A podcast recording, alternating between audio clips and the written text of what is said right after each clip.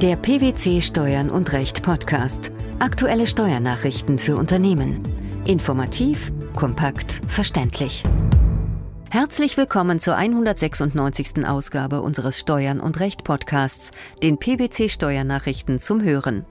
In dieser Ausgabe beschäftigen wir uns mit folgenden Themen. DBA Betriebsstättenbegriff nicht maßgebend für die Gewerbesteuer. Getrennte Pauschalierungswahlrechte für Arbeitnehmer und Nichtarbeitnehmer. Neue Herausforderungen für Healthcare und Pharmaunternehmen. Der gewerbesteuerlich verwendete Begriff der Betriebsstätte bestimmt sich nicht nach dem jeweiligen Doppelbesteuerungsabkommen, sondern allein nach innerstaatlichem Recht. Mit dieser Entscheidung macht der Bundesfinanzhof, entgegen der Verwaltungsauffassung, unmissverständlich klar, dass nur eine isolierte, einheitliche Definition der Betriebsstätte mit dem gewerbesteuerlichen Territorialitätsprinzip korrespondiert. Was ging dem Urteil voraus? Das Finanzgericht Köln war in einem Urteil vom 7. Mai 2015 davon ausgegangen, dass sich der Begriff der nicht im Inland belegenen Betriebsstätte in 9 Nummer 3 Gewerbesteuergesetz nicht nach der einschlägigen Regelung der Abgabenordnung, sondern nach der abweichenden Begriffsbestimmung des Doppelbesteuerungsabkommens richte. Konkret ging es im Streitfall um ein Einkaufsbüro in der Türkei und die Frage, ob dieses als ausländische Betriebsstätte anzusehen ist und der Gewerbeertrag deshalb nach den Vorgaben des Gewerbesteuergesetzes zu kürzen war. Das Büro qualifizierte zwar als Betriebsstätte im Sinne der Abgabenordnung, nicht aber als Betriebsstätte gemäß des Doppelbesteuerungsabkommens mit der Türkei. Denn dort gilt eine feste Geschäftseinrichtung, die ausschließlich zu dem Zweck unterhalten wird, für das Unternehmen Güter oder Waren einzukaufen, ausdrücklich nicht als Betriebsstätte. Der Begriff des Doppelbesteuerungsabkommens gehe als völkerrechtliche Vereinbarung dem Paragraphen 12 der Abgabenordnung vor, so die Ansicht des Finanzgerichts. Die Meinung des Bundesfinanzhofes war jedoch eine andere. Wie fiel das Fazit der obersten Finanzrichter aus? Die Frage, ob im Ausland erzielte Einnahmen bei der Ermittlung der Einkünfte zu kürzen sind und auf welche Fälle sich die Möglichkeit einer solchen Kürzung erstrecken soll, ist eine Angelegenheit rein innerstaatlichen Rechts. Die DBA-Bestimmungen der Betriebsstätte gelten nur insoweit, als der Begriff der Betriebsstätte in dem betreffenden Doppelbesteuerungsabkommen selbst verwendet wird.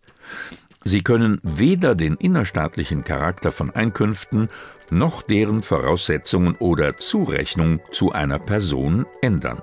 Die höchsten Steuerrichter verneinen generell die vom Finanzgericht angenommene Konkurrenzlage zwischen 12 Abgabenordnung und den Bestimmungen im Doppelbesteuerungsabkommen. Mit welcher Begründung? Das Gewerbesteuergesetz lasse eine abkommensrechtliche Verknüpfung nicht erkennen. Der Gesetzgeber wollte durch die betreffende Kürzungsvorschrift allein den innerstaatlich definierten Begriff zugrunde legen. Es sei folglich von einem einheitlichen Verständnis der ausländischen Betriebsstätte auszugehen, denn ansonsten müsse bei dieser Frage zwangsläufig auch zwischen DBA und Nicht-DBA-Fällen unterschieden werden. Der BfH meint außerdem, dass auch nicht die Vermeidung der doppelten Nichtbesteuerung als Abkommensziel ins Feld geführt werden könne. Warum? Zwar finde sich eine solche Zielsetzung beispielsweise in der Verhandlungsgrundlage für Doppelbesteuerungsabkommen im Bereich der Steuern vom Einkommen und Vermögen. Im Doppelbesteuerungsabkommen mit der Türkei habe sie aber keinen Niederschlag gefunden. Damit entscheidet der Bundesfinanzhof entgegen der Verwaltungsanweisung im Schreiben des Bundesfinanzministeriums vom 31. Januar 2014, aufgrund derer Paragraph 12 AU nicht anzuwenden ist, soweit andere Rechtsvorschriften, zum Beispiel Doppelbesteuerungsabkommen, diesbezüglich abweichende Regelungen enthalten. Die Wahlrechte zur Lohnsteuerpauschalierung für Sachzuwendungen können getrennt ausgeübt und durch Abgabe einer geänderten Lohnsteuerpauschalanmeldung gegenüber dem Betriebsfinanzamt widerrufen werden. Zu diesem Ergebnis kommt der Bundesfinanzhof in einem am 26. Oktober veröffentlichten Urteil. Welchen Hintergrund hatte diese Entscheidung?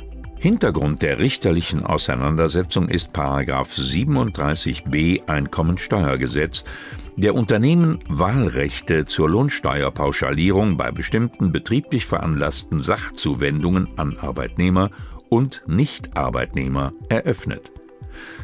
Streitig war, ob die Pauschalierung für Nichtarbeitnehmer und für Arbeitnehmer einheitlich ausgeübt werden muss und ob die Ausübung des Wahlrechts widerrufen werden kann. Wie sah der Bundesfinanzhof diese Angelegenheit?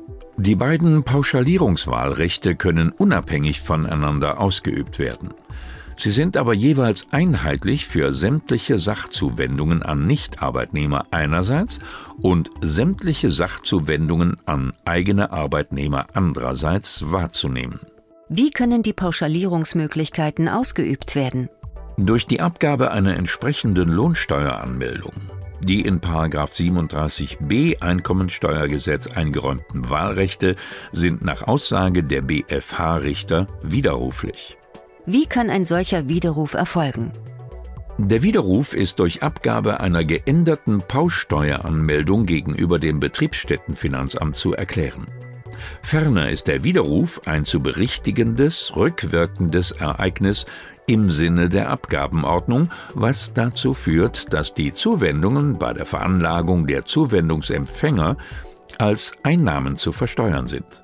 Mit dieser Berichtigungsvorschrift werde in solchen Fällen ausgeschlossen, dass die betreffenden Veranlagungen zum Zeitpunkt des Widerrufs festsetzungsverjährt sind.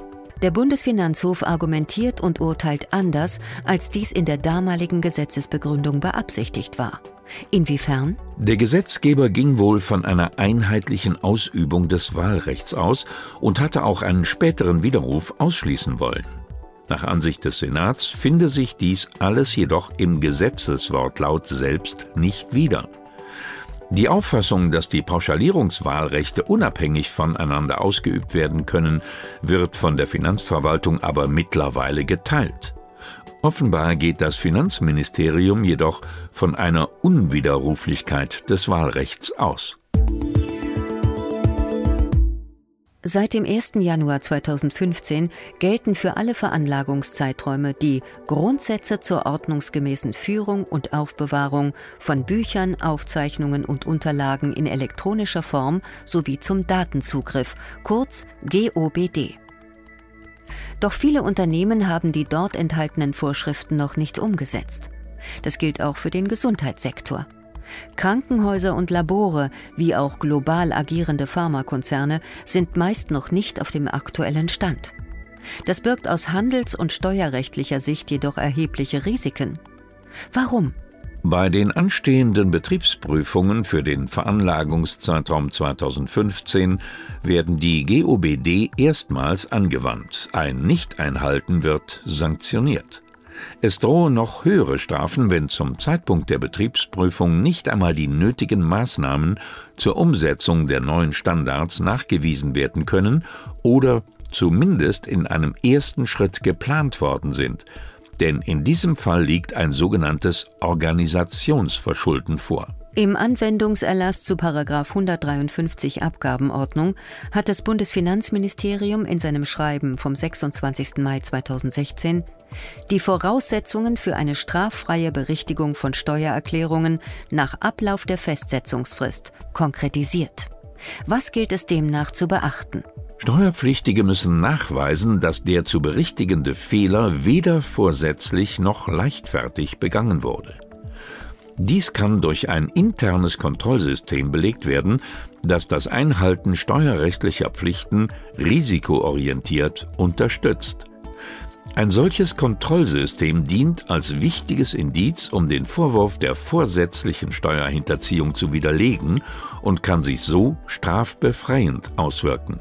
Allerdings gilt das nur für den Fall, dass das interne Kontrollsystem auch das Einhalten der GOBD umfasst. Es muss gewährleisten, dass die IT-Systeme entsprechend eingerichtet, die nötigen Richtlinien umgesetzt sowie die Verfahrensdokumentation und der Geschäftsablauf ordnungsgemäß abgewickelt werden. Die Unmaßgeblichkeit des DBA-Betriebsstättenbegriffs für die Gewerbesteuer die getrennten Pauschalierungswahlrechte für Arbeitnehmer und Nichtarbeitnehmer sowie neue Herausforderungen aufgrund der GOBD für Healthcare und Pharmaunternehmen.